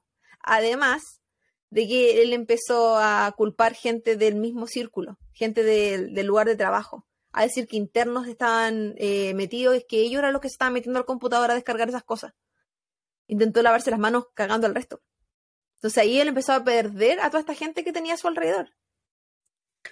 Además de que las pruebas eran innegables, y ellos se fueron dando cuenta, si tampoco eran tontos, eran ciegos, pero no fueron ciegos ciegos. Como que en el No. camino dejaron de creer en él. Porque las pruebas, Sí. era, él decía, decían que si bien ella, bueno, uno, de hecho, uno de los amigos menciona que la persona, o ella misma, la persona que eh, conocieron a el amigo de ellos es el que estaba el día antes de lo que pasó. El día después ya no lo conocen. No saben quién es. Mm. Porque Igual que cuando empezaron a decir como que cuando él decía, no, es que se pegó con... eh, esta válvula falló y por eso se empezó como a hundir el submarino, una cosa así. Ellos decían que eso no puede pasar. Así que decía que es que no tiene sentido. Sí. No, las cosas no funcionan así. Entonces, como, como no les... No... Eh, les a ellos no les la la historia. Sí, pues. Y porque ellos, ellos- sabían. A ellos no porque le iban a el- poder engañar. po. No, pues a ellos no los podían, a ti y a mí nos pueden engañar porque nosotros no tenemos conocimiento, al público, a los abogados quizás no, porque no tienen conocimiento de un submarino, pero ellos que sí sabían, es como que cuando ya no te empieza a hacer sentido esa, esa lógica que decía el, el, el Peter, y es eh, como yo creo que ahí empezaron a, a darse cuenta, como te decía yo, que se les notaba en la, en la vista que ellos empezaban a, a racionalizar así como, "Ay, aquí hay algo más. Sí, sí, sí, totalmente. Y esa, esa sensación de ser terrible igual. Además, esta niña, o sea, mujer, a la que le llegó el mensaje de texto sobre esto, la que participó en la búsqueda, la que era vecina, ella cuenta que la pareja de Kim se le acerca y le pregunta durante la búsqueda, ¿tú crees que exista la posibilidad de que él haya hecho algo? Y ella le dijo que no, que no había, que era imposible. Y ella aún recordaba, al momento de la entrevista, que era muchos años, o sea, eh, tiempo después, meses después, no años, eh, que eso le calaba, porque ella lo defendió tanto que incluso a a la pareja de esta persona que estaba eh, sufriendo, ella le dijo, no, él no fue, él no. Cerrándose a seguir buscando por tierra, porque la buscaron. Ah, bueno, es que por- Peter Madsen era un psicópata, o sea, él los tenía todos engañados, ¿cachai? Como que él tenía una, una fachada, era un actor, pero excelente. sí. Entonces, todos creían que él era Peter Madsen, el inventor, el profesional, el amigo, el colega, pero Mujer de dinero. era un monstruo. Sí. Un mes más tarde de su juicio, fue sentenciado a cadena perpetua a sus 49 años, siendo la persona número 25 con esa sentencia en el país. Porque los homicidios en Dinamarca son muy poco frecuentes, en promedio son 50 al año. Poquito. Bueno, Por no sé si cuánto sea la población del país. Claro, pero la población de Chile tampoco es tan grande y sabemos que es mucho más de 50, si los puros femicidios son como 50 al año. No, sí. Entonces, Más de 60 creo que son. son es una también por eso era tan increíble el tema del suicidio porque o sea el suicidio el homicidio porque no es algo común en el país es un lugar muy seguro Sí. Quizá eso hizo que ella se sintiera segura también haciendo su trabajo de meterse en un submarino con este inventor. probablemente Porque eh, en ese contexto, como tú decías, como el contexto cultural de, los, de las niñas en Japón que, que caminan de un lado a otro solita, quizá ella to- también sentía lo mismo, pues el contexto cultural es que uno no se va a encontrar con un psicópata, no se va a encontrar con un asesino, porque eso no pasa en tu país. sí Pasa de acá, hecho en Estados Unidos. poniendo un ejemplo más farandulero eh, la otra vez estaba viendo a la Arenita Natalia Rodríguez ella vive en Dinamarca actualmente Y ella mostraba en su Instagram que ella se estaba yendo al trabajo, eran a las 5 de la mañana, se iba en bicicleta, estaba claro, una calle sola, sola, sola, sola, sola. Y le preguntan eh, si ella se siente, asusta, si es que no le da miedo, porque a 5 de la mañana en bicicleta en una calle sola, y ella dijo que jamás ha sentido miedo estando en Dinamarca. Jamás ha sentido que la van a saltar, que le van a robar, que le van a hacer algo. Porque es Mm. demasiada la seguridad en ese sector, al punto de que ella sale a las 5 de la mañana mientras está medianamente oscuro en bicicleta para su trabajo. Una, a mí incluso aquí me da miedo. Yo no siento esa seguridad. Yo me acuerdo hace un, no sé, un par de años, yo- a un colega se compró una casa en este condominio donde yo vivo, pero él vive como al otro lado del condominio, ¿cachai? Eso será, no sé, una cuadra y media para allá. Ya yo fui a esta fiesta con mi amiga la, la Allison, y ella vino, se quedó acá, eh, o sea, dejó su auto estacionado fuera de mi casa y caminamos para allá. Y yo me venía, me venía antes, porque era bien fome la fiesta, que te voy- no te voy a decir una cosa por otra. Y ya yo me ve, y parece que también trabajaba el otro día. La cuestión es que yo me venía y le dije a eh, Alison, yo me voy, yo me, no, me iba con, con Esteban, pues no, yo no iba a caminar sola de noche, chiquillo. Y la weá es que le digo, em, ¿tú te vas a ir conmigo? Y me dijo, no, yo me voy después, la weá. Y le dije, ya, pero eh, no camines sola. Estamos hablando de un condominio cerrado. Sí. Y me miró así como súper raro. Y, y me dijo, ¿y qué me va a pasar, weón? Así, porque ya me dice weona. sí. ¿Qué me va a pasar si estamos en, un condominio cerrado? Y le dije, no, pero que te puede salir a- alguien. a pas-". y me dijo, esas cosas no pasan acá. y aparte me dijo, tengo mi cuchillo metido en la cartera. No sé, Es si verdad. igual- no sé si tiene el cuchillo en la que- cartera porque tampoco tan segura se siente, po. Ella en el colegio, porque dice que ella estudió en el gueto, se metía la navaja en el sostén.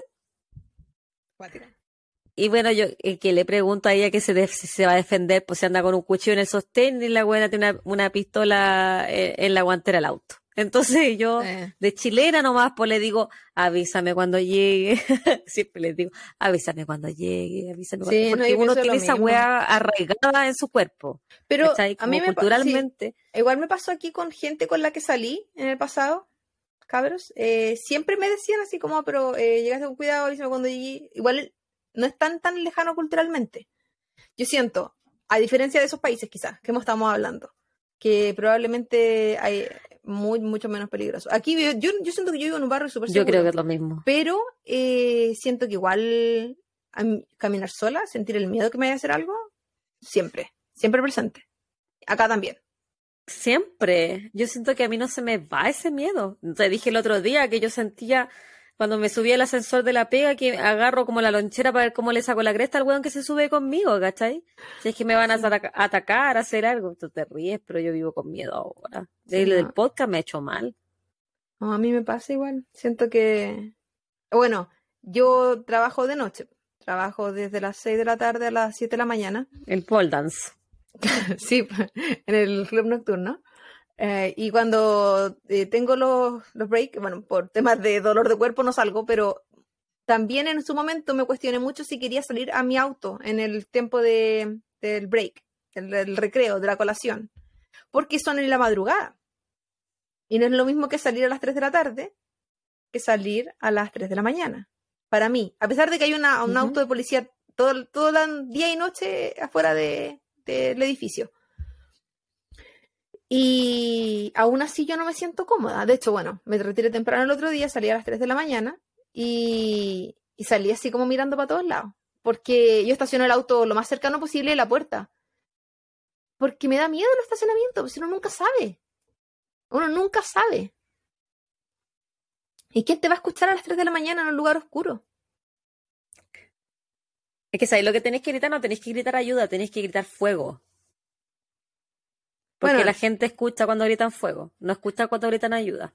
Eso yo lo, apre- Yo- lo aprendí, no me acuerdo en qué documental. Yo creo que nadie me escucharía nada, porque como están cerrados. Y el tema es que también como fábrica, pues se escucha, escucha como ruido. En fin, sigamos con Ah. el amigo Peter, ya queda menos. Un mes más tarde, entonces, de su juicio, fue sentenciado, ya lo dije todo eso, 50 años a, a cadena perpetua. Eh, y además de la cadena perpetua, se le pidió compensación económica. Salía la cifra, pero no la, no la copié porque en verdad. No, ni siquiera dicen si la pagó o no la pagó. Solo se habla de la sentencia de. Yo me imagino que sí. Eh, se le pidió compensación económica para la pareja de Kim y para la familia. Y se le ordenó la destrucción del submarino. Pero lo que también se sabe es que no solo se destruyó el submarino, sino que el, la planta completa que tenía, el laboratorio espacial. El 26 de septiembre apela a su sentencia, pero esta es rechazada. En el año 2019, un año más tarde, se vuelve a casar. Con ¿Se casó? Sí, una mujer rusa que tenía asilo político en, Finlandia y que vivía en, Dinamarca. Pero se divorcia. Pero se divorcia en el año 2022. Ella comenta que recibe múltiples amenazas de. Sí, hace muy poco. Eh, que recibe amenazas de muerte múltiples eh, luego de este matrimonio. Esto, tú entenderás que él estaba preso, entonces esto partió por carta. Además, se supo que se enviaba mensajes de texto con otra mujer, bueno, una chica, de 17 años. De 17 años. Sí. Luego de estas dos situaciones es que la justicia de Dinamarca decidió empezar a promover una ley donde se prohibía la comunicación de personas con sentencia de cadena perpetua con el mundo exterior o eh, disminuirla. Lo que buscaban era que no existiera con, eh, asesinos de este tipo tuvieran contacto de cartas con gente de afuera, porque no quieren que eh, este tipo de crímenes sean tratados como algo admirable. ¿A la ligera? Como, por ejemplo lo que pasó con Jeffrey Dahmer, que hay gente que tiene tatuajes y que, que lo idolatran. Ya, eso no quieren que suceda ya y quieren prohibirlo de alguna manera. Y piensan que eh, una de las formas es cortando comunicación de mujeres que posiblemente se pueden enamorar a través de cartas con él. Porque existen estas mujeres. Yo encuentro, no quiero decir la palabra weona, pero lo encuentro weona. Esa gente que se enamora de asesino, es como, ese complejo de heroína, weón, que lo vas a sacar de la mierda, que se le va a quitar los psicópatas porque se enamoró de ti, o sea, no todos son rescatables. Una vez, una, una, vez nosotras conversamos que habían tipo y tipos de asesinos, ¿te acordáis? Y que es completamente diferente las razones por las que alguien puede estar, puede estar, preso. Y que yo entiendo que alguien puede tener una relación con alguien que esté preso. Lo conversamos a raíz del caso de Brasil. ¿Te acuerdas que el cabro se enamoró de alguien mientras estaba preso? No se casó y ahora estaba afuera libre. Eh, pero es completamente diferente. Yo siento que hay alguien que mató, violó, necrofilia, descuartizó, apuñaló, mintió. Y siguió al otro día su vida completamente normal. Se supone que se quiso suicidar, dicen, después de que la desmembró. Es lo que dijo él, no, porque no hay ninguna, ninguna ¿Y cómo se intentó suicidar si no tenía nada? No, pues lo pensó. un examen médico? Solo, lo pensó. Ay, ah, está clarito. Había un... Ah, perdón. Dale. Dale nomás. No, no, dale. Es que había una parte del documental, no sé si lo vaya a decir después, que eh, como para también demostrar premeditación de su parte, mostraban cuando él estaba hablando, antes de subirse al submarino con Kim Wall, él estaba hablando de algo. Y atrás, eh, ah. como mucho más atrás de las cámaras, se veía la sierra con la cual la había desmembrado. Sí. Y después, eh, esa sierra ya no estaba. Pero eso. sí hubo premeditación porque subió la sierra al submarino. En la sierra la subió ni siquiera el día antes de esa, de esa entrevista, fue antes. Entonces, lo que, se, lo que sea, se investigó en el juicio era que su premeditación era de desmembramiento, sí o sí. ¿A quién? Porque como invitó a más gente, y ahí es, donde, lo mismo. ahí es donde la niña, la voluntaria, pensó que ella podría haber sido la desmembrada. Porque es que el desmembramiento era algo que él quería hacer estaba, bueno, estaba visto. Si de hecho, bueno, dentro de lo terrible de este caso, eh, dentro de muchas cosas terribles de este caso, es que él no hizo muchas de las cosas mientras ella estaba muerta. Aquí hubo tortura. Ah, eh, Kim, eh, ella vivió una pesadilla, vivió una película de terror en ese submarino. donde a ella le hicieron muchas cosas mientras estaba viva. Dentro de muchas cosas se cree que ella fue decapitada viva. Dentro de la investigación. Se habla de estrangulamiento, pero no se sabe si fue esa la causa de muerte, porque de hecho no hay causa de muerte en este, en este caso. Porque hay muchas variables. Y todo lo que él le hizo, porque uno lo puede decir, sí, ya, por ejemplo, la mató y después todo lo que le a con el cuerpo, ella no lo siente. Y se le baja como lo terrible. Ella sintió muchas de las cosas que él estaba haciendo. Muchísimas. Entonces, era muy terrible este caso por lo mismo, porque fue tortura. El desmembramiento fue antes de que ella falleciera. Se dice, no, dice, hay teorías. Hay teorías que dicen que, que comenzó, comenzaron los cortes antes y la finalización fue después de. También se dice que la violación al cuerpo fue al cuerpo desmembrado, no un cuerpo completo. Entonces, eh, el nivel de asquerosidad y sadismo solo lo sabe él en su cabeza. Claro. Y lo demás son solo teorías de las que él estuvo moviéndose alrededor. Pues, que tú encontraste esto, ok, esto fue lo que pasó. Tú dijiste esto, fue lo que pasó. Sí. Era muy, es muy terrible este caso en ese sentido, en, en que ella sufrió mucho. Y yo creo que ese es el peor tipo de muerte, eh, la, tortura. En el 2020, en un reportaje, Peter habla en tercera persona, porque por supuesto le encantaba hablar en tercera persona, psicópata siempre, asume la culpa por primera vez, dice que el único responsable de todo lo que pasó es él, y él dice que inicialmente él miente porque quería proteger a la familia de Kim, porque era muy terrible todo lo que había pasado, porque ahora él es bueno también. ¿Viste que era protector? Todo lo que había pasado, no lo que había hecho. Sí. Con cosas distintas. Ese mismo año, porque tú sabes, un chico que le gusta la actividad, intenta escapar de prisión. Ah. Eh, y en este intento de escape de prisión, él llevaba algo en su pecho que él dice que era una bomba. Fue detenido a pocos metros de salida como de la prisión. O sea, en verdad, una fuga bastante imbécil. Y se le cargaron 21 meses. Pero no se lo aumentaron a su sentencia. Lo que hicieron, porque ya tiene cadena perpetua, lo que hicieron es que lo es contabilizado al momento de que si él quiere pedir una apelación. Es como, ajá, no, no, porque tú te intentas de escapar. Entonces ahí queda como guardado si es que él planea apelar en algún momento. De nuevo. Mm. Este caso fue muy controversial. Eh, a pesar de haber ocurrido en el año 2017, se le culpó demasiado a la víctima hay reportajes sobre eso, se vivió mucha misoginia, porque en los medios de comunicación se decía que era ella la que se fue a meter ahí, que ella, ella no lo conocía, eh, porque obvio que culpar a la víctima.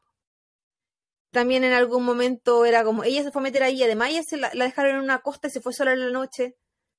Y uno dice, ¿y eso que era un lugar tan seguro? ¿Y eso que era un lugar donde esto no ocurre? ¿Por qué la culpa la va a tener la víctima? Bueno, mm. así lo trataron. Eh, luego se realizaron dos grandes documentales, bueno, se han realizado más de, más de dos documentales, pero hay dos que son muy grandes. Eh, uno es por parte de HBO, que tiene seis partes, no sé si eres el que viste tú.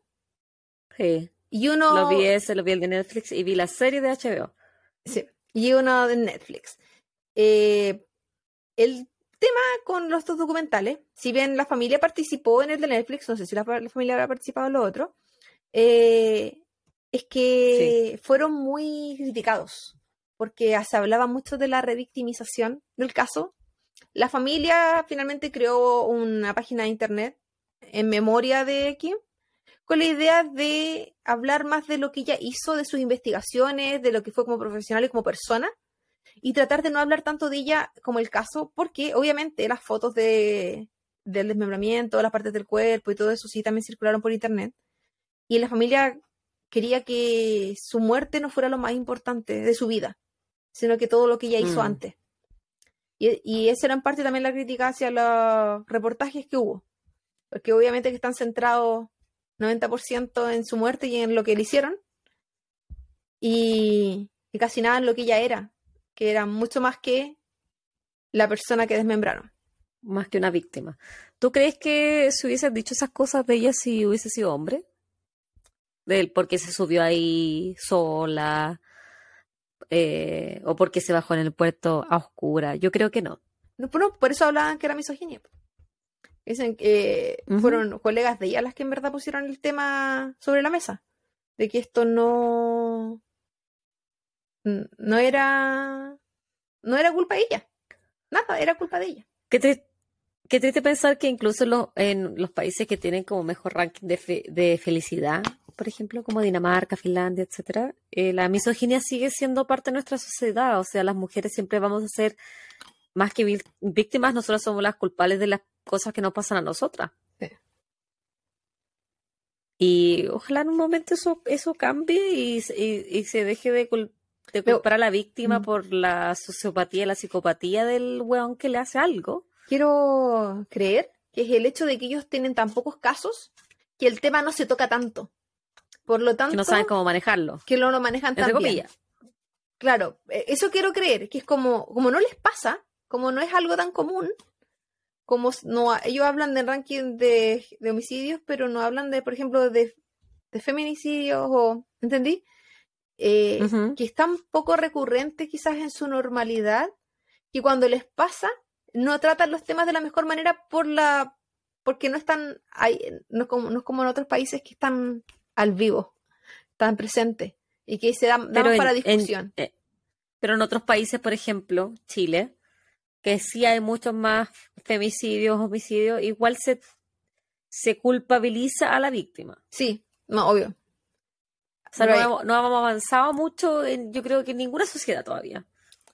Sí, es que bueno, la, la, la, diferencia también es que la cultura de Dinamarca no es tan machista como la cultura de, de Chile o latinoamericana, y al ser culturas más machistas tienden la culpabilización a la mujer, obviamente. Pero bueno, no sé, yo estoy, estamos hablando en verdad teorías de sociología que no tenemos idea, pero quizás que habrá detrás. Porque no eh, somos expertas en nada, po. nosotros hablamos nomás. No, y que también son casos tan aislados que, quizás sociológicamente para ellos también sean temas que estén, se estén investigando a, diario. Esto fue, hace poco y aún así a mí me llamó mucha atención al menos los reportajes que hablaban de, de, cómo habían tratado el tema, porque no lo hubiese esperado Dinamarca. Fue como, pero al menos tuvieron una buena justicia, funcionó bien la investigación, rápida, atingente, hubo justicia. Y el hecho de que ni siquiera quieran que él siga en contacto con gente de afuera significa que están incluso preocupados de la gente que está afuera. Que por muy eh, tontas que sean, que quieran tener contacto con él, que la justicia sea con los protectores de ellos. Sí. Y bueno, mis referencias el día de hoy son eh, Wikipedia, por supuesto, pero tres de Wikipedia. Está Kim Wall en Wikipedia, The Murder of Kim Wall y Peter Madsen. Además de eso, está uh, InsideEdition.com, eh, Esquire.com, New York Times, la BBC, Investigation Discovery, The Guardian, Forbes, The Washington Post, Post y the APNews.com. puedo poner el nombre de los reportajes, pero en verdad no va del, del, Yo creo que sí. nepe. Pero en general todo... el reportaje está en Netflix, es relativamente nuevo y el otro, hay dos en HBO, o sea, está el reportaje en HBO que como dijiste tú son seis partes parece, y está, hay una serie basada en el caso de Kim Wall, eh, que es una serie danesa.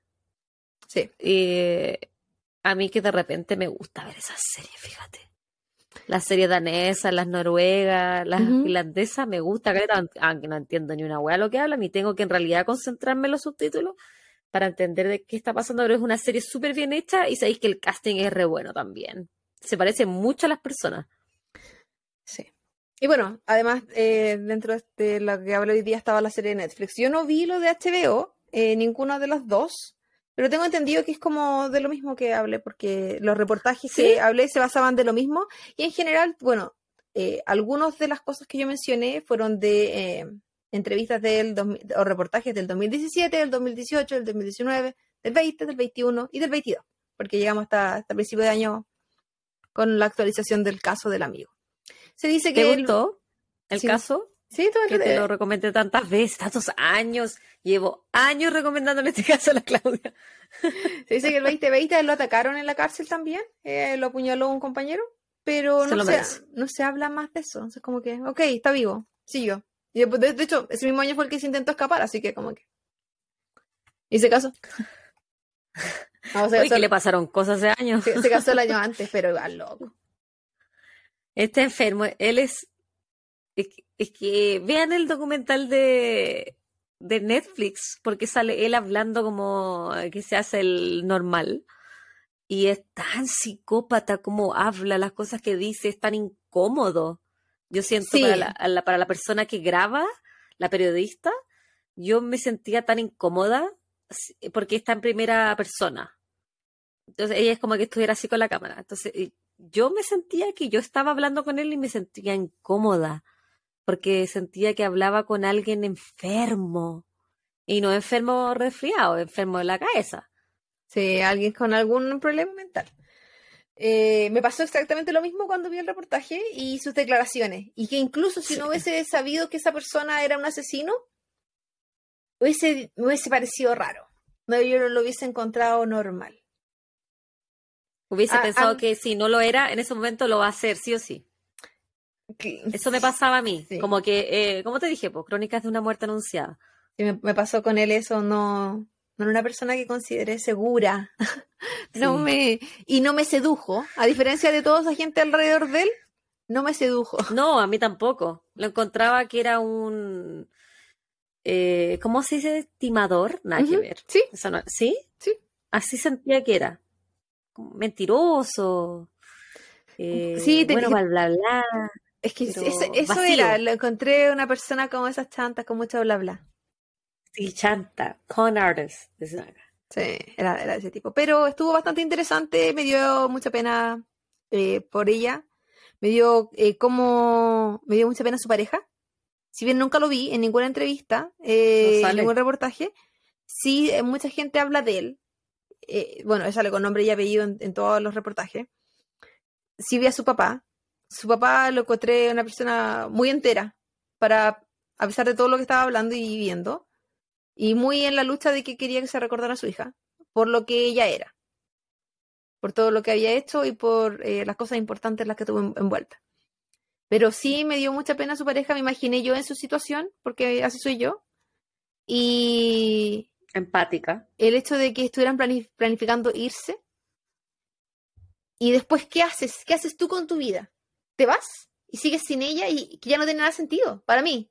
Si bien, no, deja de tener, me quedo, me quedo en esto. Nada te- pierde todo el sentido, porque los proyectos en pareja cambian mucho cuando la persona ya no está y ya y ante ante casi como un accidente, porque fue abrupto en la vida de ellos. Claro. Y ella tenía, y ella tenía 30 años, era menor que nosotras. Una carrera por delante.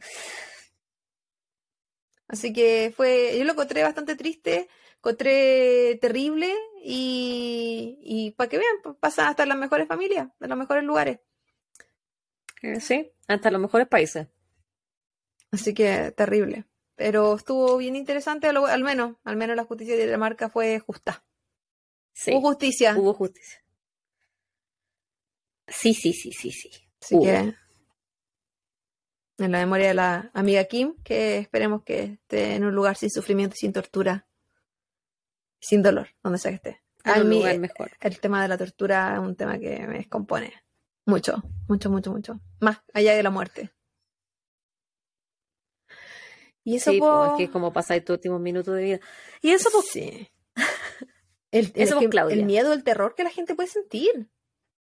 El, la ansiedad, la exaltación, eh, todo eso, todo lo que se puede estar pasando por tu cabeza, el dolor, el pensar que ¿por qué a mí? ¿Por qué aquí? ¿Qué hice? El rogar por tu vida. El rogar para no sentir dolor. Todo eso, no quizá en otra vida me tortura, ¿no, Javi? ¿Por qué, ¿Por qué sufro tanto? en fin. Ay, Claudia, que eres weona, ¿cómo dice eso? Pero capaz que fuiste un arma de tortura. Eh, y con esto nos despedimos, chiquillos. Un abrazo grande, esperamos que hayan disfrutado del episodio del día de hoy. Eh, suscríbanse. no se les olvide suscribirse, chiquillos. Sí, entreguense a la suscripción. Comenten, siempre nos encanta que nos comenten, manden su mensajito. Si, si conocían este caso, coméntenlo, porque al menos, bueno, Javita lo conocía. Yo, a pesar de que estuviera en tantos lugares, yo no lo conocía. Y, y eso, pues, amigos, muchas gracias por acompañarnos el día de hoy. Comenten, suscríbanse, ya saben, estamos en todos los lugares que se le ocurra, en todos.